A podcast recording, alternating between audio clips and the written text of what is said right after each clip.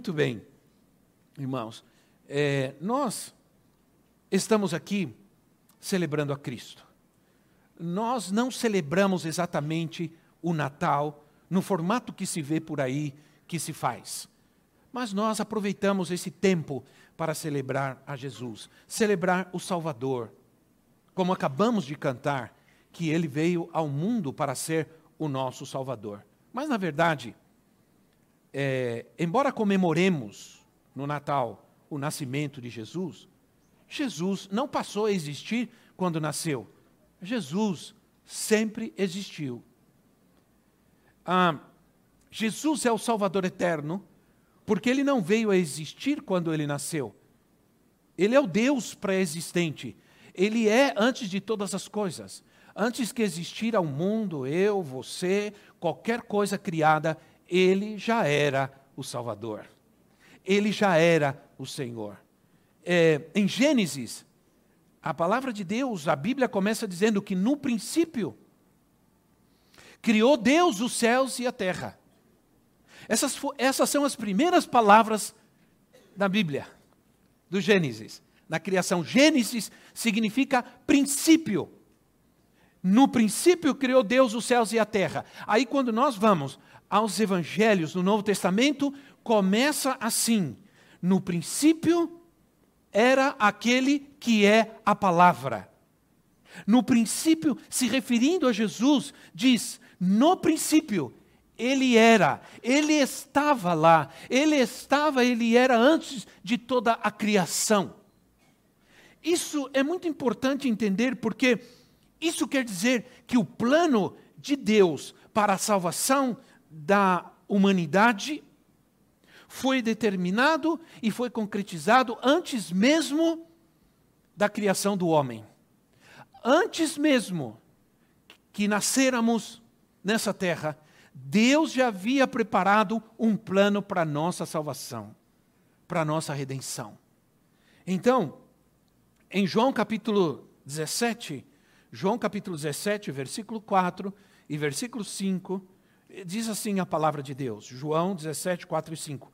Eu te glorifiquei na terra, e isso está Jesus está fazendo uma oração, e nessa oração ele está falando com o Pai, e ele diz assim: Eu te glorifiquei na terra, Pai, completando a obra que me deste para fazer. E agora, Pai, glorifica-me junto a ti com a glória que eu tinha contigo antes que o mundo existisse antes que o mundo existisse, ele estava com o Pai e ele participava da glória do Pai. Jesus veio e foi chamado de Emanuel, Deus conosco, mas também foi chamado de príncipe da paz. Ele foi o príncipe, o filho de Deus, que se tornou rei e senhor sobre toda a humanidade. Ele se despojou da glória que ele tinha, veio para cumprir o plano de redenção de Deus, veio para manifestar o amor de Deus, mas ao ressuscitar ele foi outra vez glorificado. Outra vez ele foi outra vez envolto da glória de Deus, quando ele estava antes de toda a criação. O que Jesus está dizendo nesse texto que acabamos de ler é que, que, a, que a sua missão era completar a obra do Pai, realizar a obra do Pai, aquela obra que o Pai planejou antes mesmo que o mundo existisse. Ora, nesse sentido, irmãos, nós vamos entender que por que houve a necessidade de um Salvador? Por quê? Porque alguém precisou morrer na cruz. Por que a necessidade? Porque a, humanidade necessitou ou e necessita de um Salvador. Há algumas razões para isso. Logicamente, nós não temos tempo para falar, falar, sobre isso, mas é importante que nós entendamos qual é a razão, porque, infelizmente, as nossas crianças estão aqui e elas estão aprendendo o verdadeiro sentido do que é Natal. Porque há, há uma, essa, se deturpou completamente a ideia do verdadeiro propósito de se comemorar num dia que nem é exatamente o dia que Jesus nasceu. Porque provavelmente, aliás, não, com certeza, é, é, não é nem um pouco provável que Jesus tenha nascido no dia 25 de dezembro. Mas se escolher uma data para comemorar, ótimo. Mas acontece que, ao escolher uma data para comemorar o nascimento de Cristo, meteram árvore, Papai Noel, presente, não sei o quê, panetone, acabou tudo. Se perde o sentido. Então nós deixamos de adorar alguém que pré-existia para pôr atenção em alguém que nunca existiu. Entenderam o que eu quero dizer? Nunca existiu. Deixamos de adorar aquele que existia antes de todas as coisas, que nasceu nesse mundo para cumprir a obra redentora do Pai e trazer salvação à humanidade, e a gente come, coloca atenção em alguém que nunca existiu. Aliás, é tão estranho, porque Papai Noel, com aquela roupa vermelha nesse calor aqui do Brasil, né, irmão, com neve, com tudo mais. Muitos de nós nunca vimos neve na vida. É? Mas tudo bem. Na verdade, o maior problema, irmãos, de tudo isso é a distração. Eu creio que o maior propósito de todas essas, de todas essas coisas que envolve, de toda essa esses paramentos que envolvem o Natal, o maior problema não são exatamente essas coisas, mas sim, porque alguém diria, ai, coitadinho do velhinho, tão bonitinho, tão bonzinho, a barbinha, não sei o quê. Não é esse exatamente o problema maior. O problema maior realmente é que se distrai, que tira a atenção e o foco do que realmente é importante. Sim ou não, irmãos? Que é Cristo. Que é celebrar a Cristo. Ora, Agora, por que a humanidade precisa de um Salvador? Porque a humanidade, porque o homem desobedeceu a Deus. Porque o homem foi criado para amar, obedecer, o homem não foi criado para experimentar a morte, provavelmente. Não foi criado por Deus para ter, ficar doente, morrer, ter depressão, para sofrer, de forma nenhuma. O que trouxe ao mundo o sofrimento e a dor, como, como isso foi consequência do pecado que, que é desobediência a Deus. A desobediência traz consequências. Quando Deus criou o homem, Deus criou o homem com responsabilidade. Deus não criou o homem para ser alguém inútil, para ser um vagabundo que não faz nada, que, que ficasse só de, debaixo da árvore tocando guitarra, se existisse naquela época violão, não sei. Que ficasse sem fazer nada o dia inteiro. Não, Deus, quando criou o homem, o criou com responsabilidades, o criou com moral, com ética, com capacidade de decidir e escolher. Mas o homem, infelizmente, escolheu, escute bem o que eu vou dizer, escolheu desobedecer a Deus. Escolheu desobedecer. E essa escolha trouxe consequências terríveis para a humanidade. E a partir deste momento, a humanidade passou a necessitar de um Salvador de um Salvador. É interessante que no momento em que o homem estava desobedecendo a Deus, naquele exato momento, Deus já estava provendo a sua salvação e a sua redenção. Amém, irmãos? Esse é o amor de Deus. Isso é, antes de você nascer, Deus já tinha providenciado a tua salvação, tua libertação, a tua cura, a tua paz. Amém? Você tem que crer nisso. Então, Simplesmente nós somos arrastados e seduzidos pelo pecado que, sendo praticado, gera morte, que é a desobediência a Deus. Qual é o problema da humanidade? Às vezes, a, a, infelizmente, se luta, o problema é político, o problema é social, o problema é não sei o quê, tantos problemas, mas na verdade, o maior problema da humanidade é dar as costas para Deus, é desobedecer a Deus, é não crer, é não ter fé, porque o cristianismo, a vida com Jesus é um caminho e você precisa trilhar nesse caminho, você precisa andar nesse caminho, não somente ficar olhando outros andando, mas é um caminho que precisa ser trilhado e andado. O diabo existe. Não sei se você sabia. Ele existe. Só que ele não se apresenta como o diabo que ele é.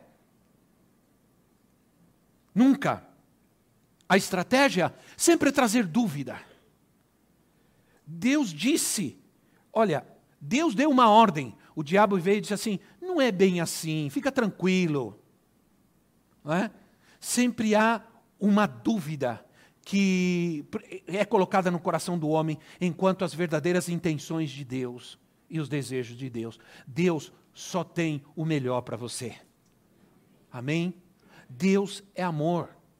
Mas Deus também é justo. E a desobediência a Deus tem consequências. Eu preciso dizer isso. Não seria uma mensagem completa dizer que Deus te ama, que tem o melhor para você, que quer te dar isso e aquilo, se eu não te disser que a desobediência, o pecado que significa virar as costas para Deus, também traz consequências. E consequências graves. Foi o que aconteceu com a humanidade. Então, Tiago, capítulo 1, versículo 13, diz assim: Tiago 1,13 diz assim: Quando alguém for tentado, jamais deverá dizer, Estou sendo tentado por Deus, pois Deus não pode ser tentado pelo mal e a ninguém tenta. Cada um, porém, é tentado pela sua própria cobiça, pela sua própria cobiça, sendo por esta arrastado e seduzido. Então a, co a cobiça, tendo engravidado, dá à luz ao pecado, e o pecado, após ter se consumado, gera a morte. O pecado, a desobediência a Deus, dar as costas para Deus, é pecado. E o pecado gera morte. O pecado praticado, levado à prática, gera morte. Então, tudo a respeito de Jesus, por que ele veio ao mundo, por que ele se tornou um Salvador, se conhece e se entende pela Bíblia. A Bíblia, irmãos, não é um livro é, para trazer conhecimento, mas é um livro que traz revelação. Há uma diferença entre adquirir conhecimento e receber revelação. A pessoa pode ler a Bíblia inteira, não entender muita coisa e não entender nada, mas quando você tem um Espírito Santo e ele te revela a palavra de Deus, você é capaz de entender por que precisamos de um Salvador.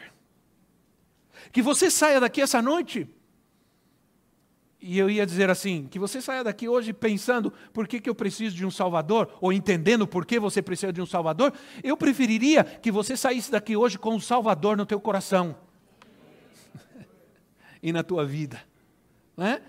Ora, Salmos 17,4 diz assim: Quanto ao trato dos homens, pela palavra dos teus lábios, me guardei das veredas do destruidor. Me guardei do caminho dos homens maus, diz outra versão. Ora, através da tua palavra, eu guardei, eu cuidei dos meus caminhos, do, da minha forma de andar, da minha forma de viver. Através da tua palavra, eu aprendi o que Deus tem para mim, o que Deus pede de mim, o melhor de Deus para mim, as revelações de quem Deus é, porque é só entendendo quem Deus é, eu posso entender quem eu sou. A Bíblia não somente me revela a Deus, mas a Bíblia também me mostra quem eu sou. E isso é muito importante. Ora, hoje se fala muito sobre inteligência, né? inteligência é, emocional, é, inteligência criativa, inteligência esportiva, inteligência política e tudo isso. Agora, eu chamo a obediência a palavra de Deus de obediência inteligente. Aquele que obedece à palavra de Deus é inteligente. Amém, irmão? Amém. Ok. Aquele que ama a palavra de Deus e obedece é inteligente. Ah, ou poderia dizer, quem é inteligente obedece à palavra de Deus. Não é? Agora, eu não posso entender por que Jesus nasceu, por que Jesus veio e morreu na cruz, se eu não entendo a necessidade de um Salvador para mim. Porque se eu não consigo enxergar, se eu não consigo ter uma revelação de quem eu sou, eu não consigo entender que eu preciso de um Salvador. eu preciso de um Salvador, e muito. Jesus nasceu. A profetisa, minha esposa querida, fez uma música que a gente deveria cantar todo Natal, que eu gosto muito, que ela diz assim: Jesus nasceu, o Salvador chegou o mundo inteiro recebe o presente do céu. Lindo demais. Né? Então, por que nós precisamos de um Salvador? Primeiro, por causa de nós mesmos. E por causa dos resultados do pecado, de dar as costas para Deus e não obedecer o que ele pediu. É difícil obedecer a Deus? Talvez seja. Mas nós não obedecemos a Deus com as nossas próprias forças. Nós contamos com o Espírito Santo. Nós temos o Espírito que nos ajuda em nossas fraquezas, em nossas debilidades. Ele não nos deixou sozinho. Ele cuida de nós, ele está conosco. Mas por causa do pecado veio a maldição, não é? Agora, agora a Bíblia diz, é, às vezes me escapa um espanhol aqui, né, irmãos?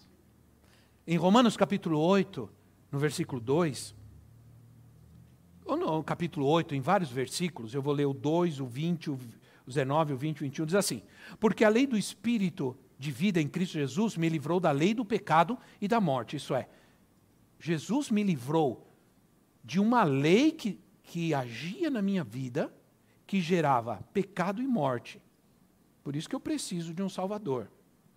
Aí o versículo 19 diz: A natureza criada aguarda com grande expectativa que os filhos de Deus sejam revelados, pois ela foi submetida à futilidade, não pela sua própria escolha, mas por causa da vontade que a, daquele que a sujeitou, na esperança de que a própria natureza criada seja libertada da escravidão, da decadência em que se encontra, para a gloriosa liberdade dos filhos de Deus.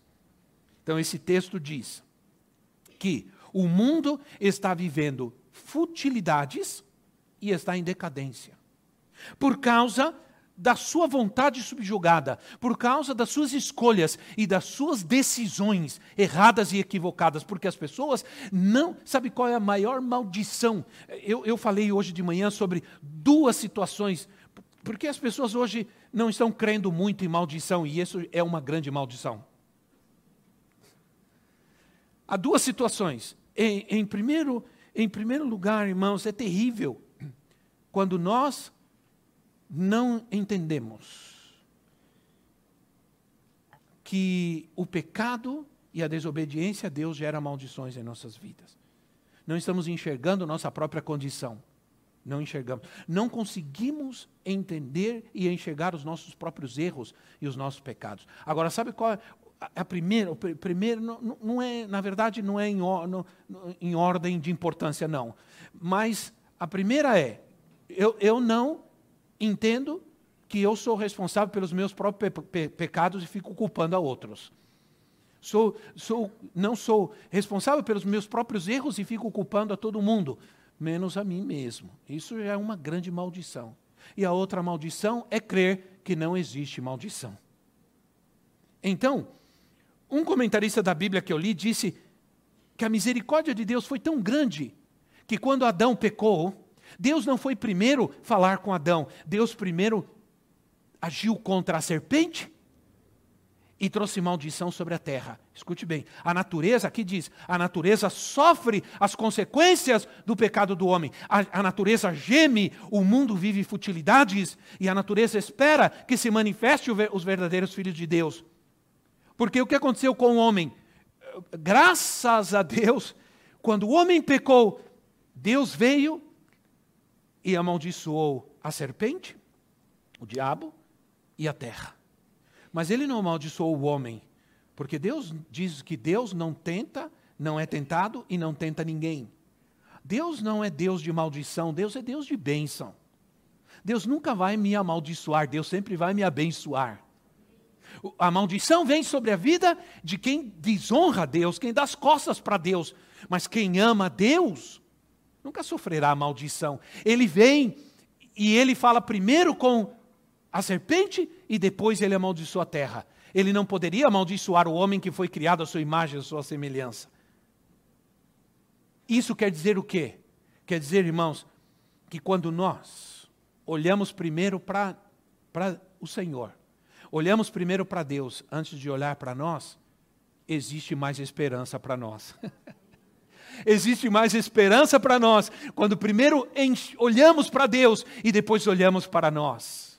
Porque assim nós somos capazes de olhar para nós e ver-nos na condição tão terrível em que vivemos e que somos. E ao mesmo tempo, nós podemos também enxergar quanto Ele é bom e misericordioso.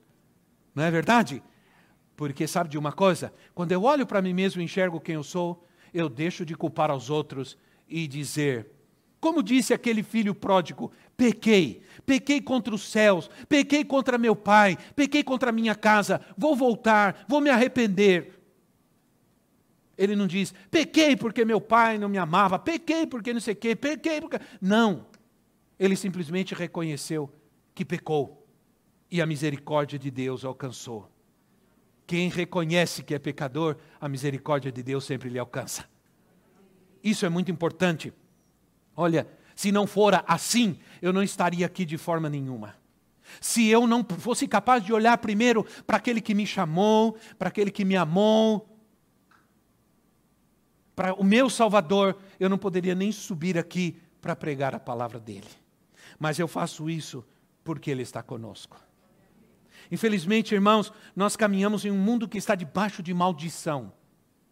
O pecado está por toda parte, sim ou não? Você já não pode assistir um filme, você já não pode ligar a televisão, não pode assistir uma série, não, nem comercial você não consegue ver mais. Porque o pecado está por toda parte. A miséria humana. Mas é no meio de tudo isso que ele preparou para nós um caminho de libertação. E esse caminho é Jesus. Jesus disse: Eu sou o caminho. Eu sou a verdade, eu sou a vida a realidade do que eu sou, só é satisfeita pela realidade do que Deus é. Isto é a salvação. A morte tinha que ser vencida, porque a morte entrou no mundo em consequência do pecado. O apóstolo Paulo disse: Onde está a morte, a sua força? Onde está a morte, o seu aguilhão?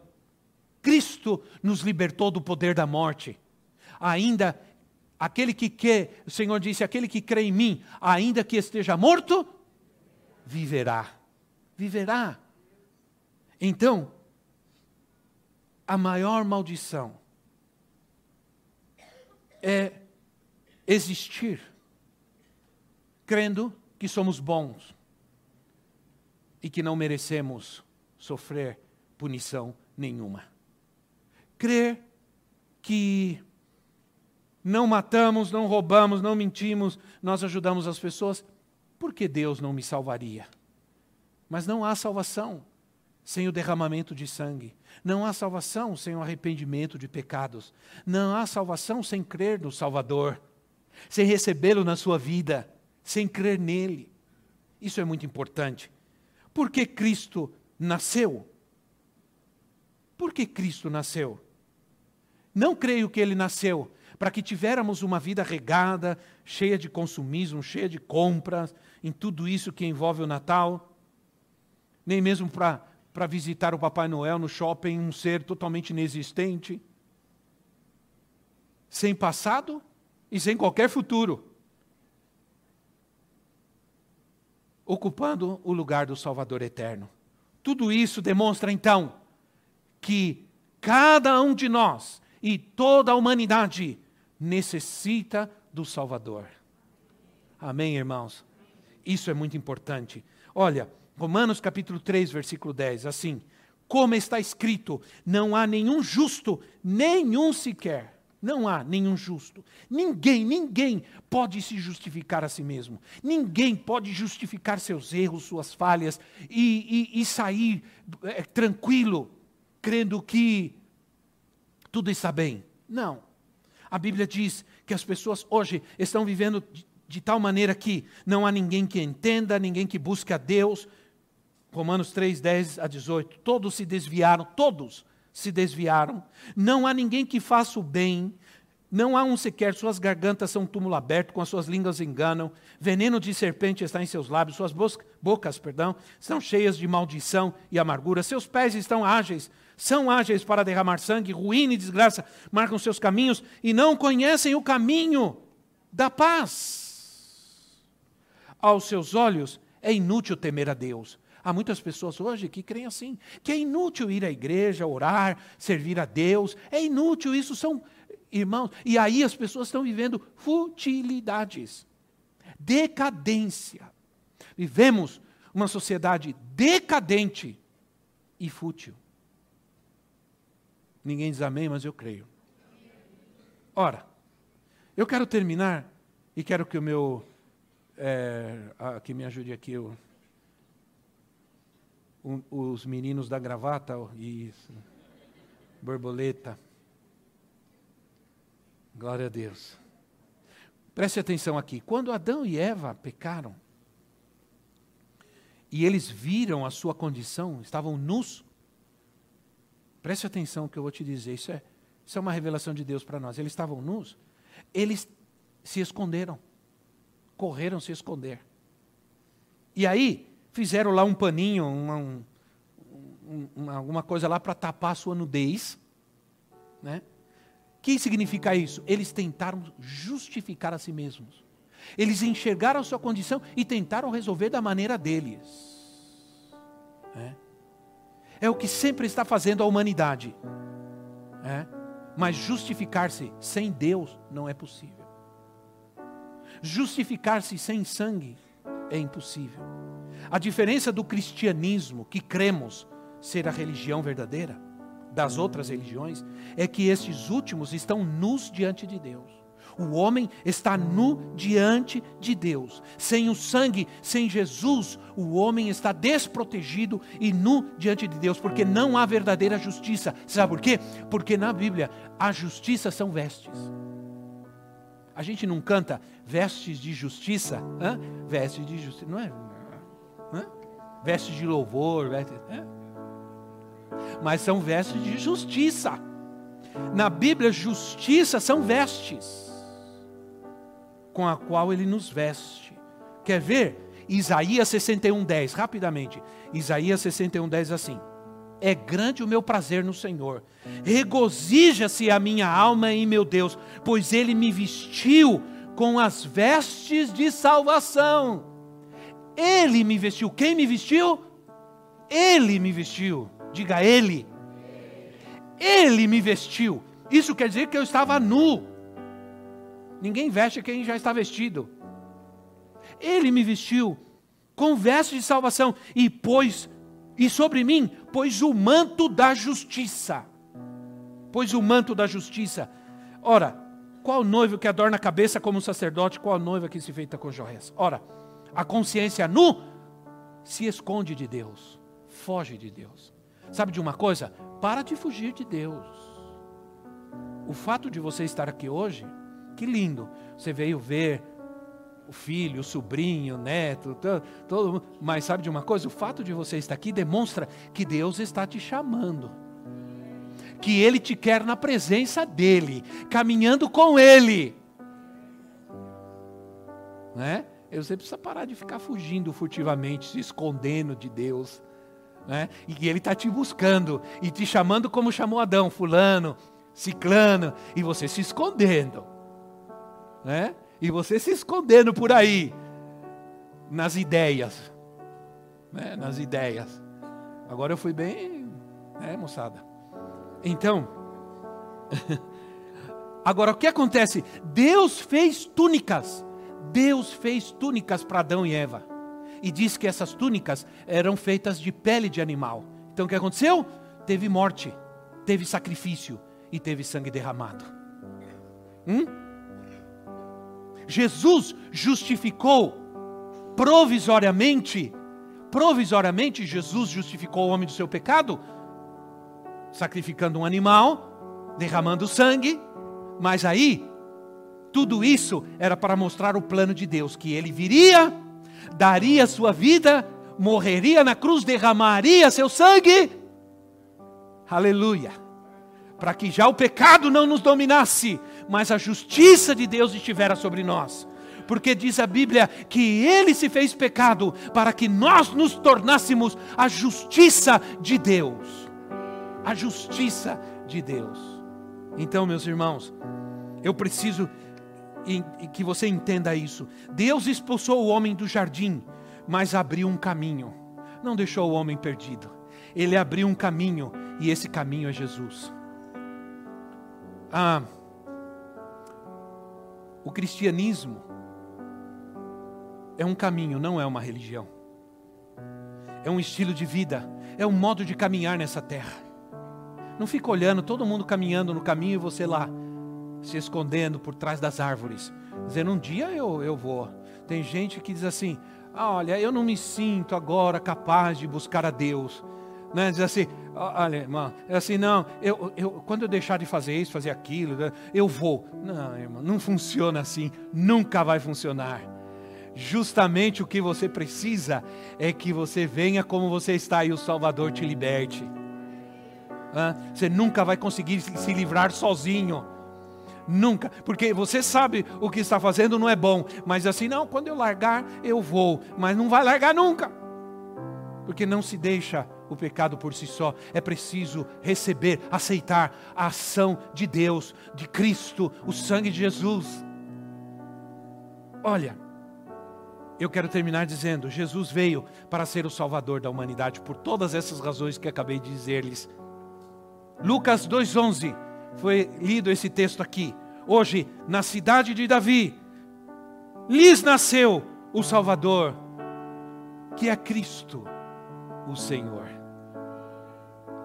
O que você precisa saber é que você deve crer nele. Deve sim aceitá-lo na sua vida. Não creia nessa farsa, nessa dúvida mentirosa de que você não, não precisa crer, nem buscar, nem obedecer. Você deve sim fazer, você deve sim crer, você deve sim entregar a sua vida. Você deve sim ser alcançado pela salvação eterna que só Cristo pode trazer ao homem. Por isso ele veio ao mundo. Amém, irmãos? Por isso ele veio ao mundo. Vamos nos colocar em pé porque tantas outras coisas poderiam ser ditas, mas eu creio que nós resumir toda a história da redenção eh, do plano de Deus em palavras de 40 minutos é quase impossível, mas a gente consegue de alguma maneira, né? Fazer entender o quanto é importante o que ele fez por nós na cruz do Calvário, né? Sua obra redentora. Feche seus olhos aí no seu lugar um instante. Eu quero Aí com seus olhos fechados, só para você não se distrair, não existe nada místico, mas é, você fechando os olhos, você fica olhando para quem anda, quem se move e tudo. Eu quero te dizer algo, eu quero te dar um desafio de que você não termine esse ano 2019 sem entregar sua vida a Jesus Cristo, sem tomar uma decisão séria na tua vida, de buscar a Deus, de amar, de servir, e deixar as, as dúvidas, os questionamentos. Deixa tudo isso. Essas coisas são humanas. E entrega a sua vida a, ao Salvador da humanidade. Entrega a sua vida àquele que desde de antes que existira qualquer coisa, ele já te amava. Ele já sabia quem você era. Sabia disso? Se você puder entender isso, que antes mesmo de você existir e nascer nessa terra, antes mesmo de existir qualquer qualquer coisa nesse mundo, qualquer coisa criada, ele já sabia quem você era. E que você necessitava e que em algum momento você necessitaria de salvação na tua vida. Então, antes de terminar, eu quero orar por você e quero pedir que você se proponha hoje se proponha no teu coração a, a crer, a, a colocar tua vida nas mãos do Senhor, a entregar a tua vida para Ele. Hoje você veio aqui e você veio, você viu esses meninos, essas meninas cantando, adorando a Deus. E eles sempre estão aqui na casa de Deus. E falta você. É, falta você. Para com, deixa que Deus complete a obra.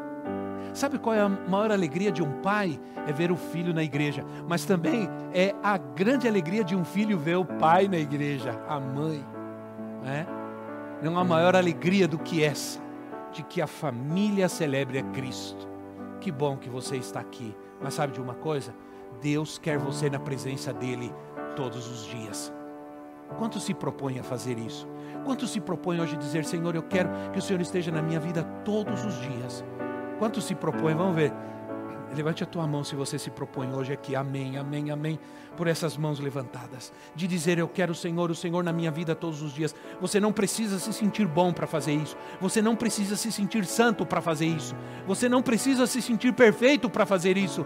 Faça-o apenas porque você quer. E Ele te ajudará a cumprir o que você colocar no teu coração. Entenda isso. Você não precisa. Você dizer, ah, eu não não posso fazer isso porque eu tenho medo de não. Você não precisa ter medo nenhum. A partir do momento que você mostrar para Deus que você quer, Ele te ajudará a cumprir. Ele te ajudará. Obrigado, Senhor, por essas mãos.